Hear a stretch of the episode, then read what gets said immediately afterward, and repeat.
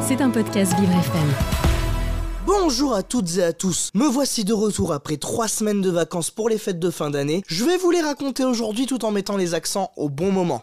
Marian met les accents au bon moment. Ah, ces vacances de fêtes de fin d'année m'ont fait vraiment du bien. Si si, je vous assure, je vais pouvoir critiquer tous les politiciens et toutes les actualités de l'année 2023 comme il faut. Promis, je ne serai pas sage cette année. Non, plus sérieusement, pendant ces trois semaines, j'ai pu profiter d'une soirée privée cast member pour Noël avec ma chérie à Disneyland. Et mon dieu, Qu'est-ce que ça fait bizarre de vous voir des temps d'attente à 5 minutes pour les grosses attractions où habituellement c'est à plus d'une heure de queue. Bon, j'avoue, il y avait quand même un peu de monde pour les rencontres et les personnages princesse, Mickey. D'ailleurs, je vous avoue, j'y suis quand même allé le voir Mickey pour lui souhaiter un joyeux Noël et il a failli choper ma meuf. Je veux bien être sympa, que ce soit mon patron, mais faut pas abuser non plus. Non mais franchement, c'était quand même plutôt sympa cette soirée. La semaine d'après, Noël est arrivé et c'est là qu'on va sentir que je me suis bien amusé. J'ai passé mon 24 et mon 25 décembre au travail.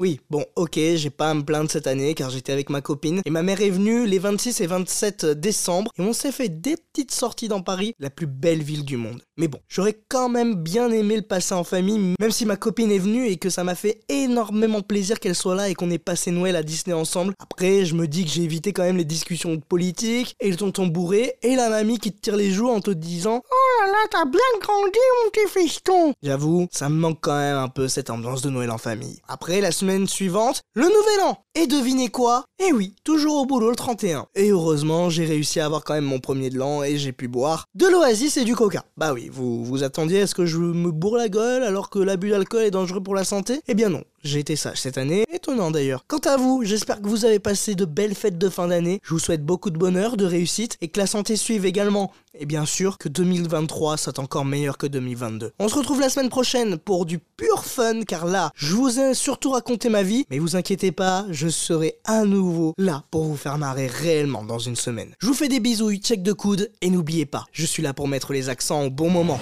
C'était un podcast Vivre FM. Si vous avez apprécié ce programme, n'hésitez pas à vous abonner.